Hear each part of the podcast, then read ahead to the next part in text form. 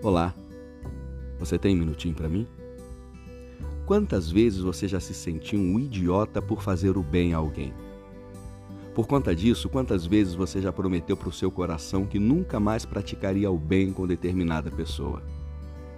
Às vezes, na vida, a nossa experiência com a ingratidão e com a traição são experiências tão amargas que realmente cometemos o erro de fazer esse tipo de promessa para nós mesmos.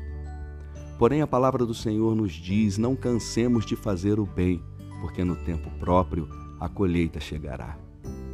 O erro não está em você de confiar.